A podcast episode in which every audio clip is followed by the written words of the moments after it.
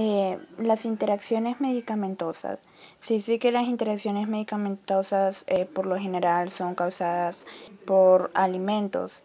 Estos también pueden eh, modular lo que son los efectos de los medicamentos.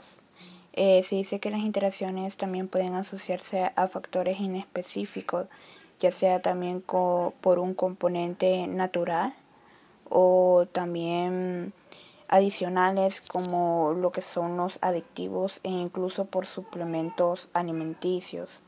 Las interacciones también pueden ser eh, provocadas eh, por alteraciones en mecanismos, ya sean de absorción, metabolismo o algún tipo de excreción.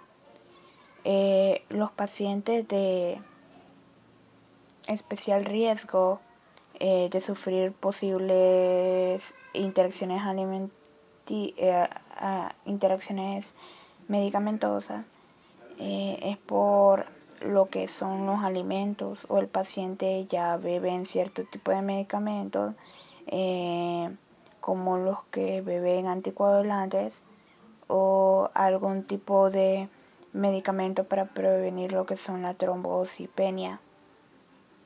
Entre las interacciones más significativas eh, tenemos lo que es el acenocumarol, eh, que este tiene lo que es una interacción con una dieta, digamos, eh, rica en vitamina K. puede también disminuir lo que es la eficacia de este medicamento. Tenemos los quinolomas más derivados lácteos, tetraciclinas, eh, que causa interacción con la leche. Tenemos lo que es el zumo de pomelo, más alimentos. Eh, se dice que este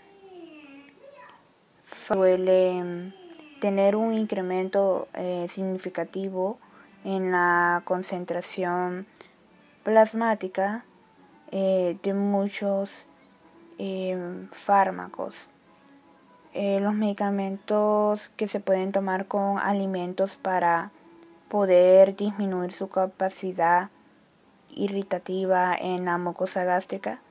Tenemos lo que es la acetoixamina, eh, la AAS, que es lo que es la aspirina, etacrínico, tenemos lo que es el ácido fusídico, tenemos lo que es el alopurinol, también tenemos la aminofilina, la amodiaquina, también tenemos lo que es baclofen, eh, que vienen con lo que es el sal Tenemos la brococriptina, la metisergida, también lo que es el metosaleo y también lo que es la nitrofuatonia y el metronidazol.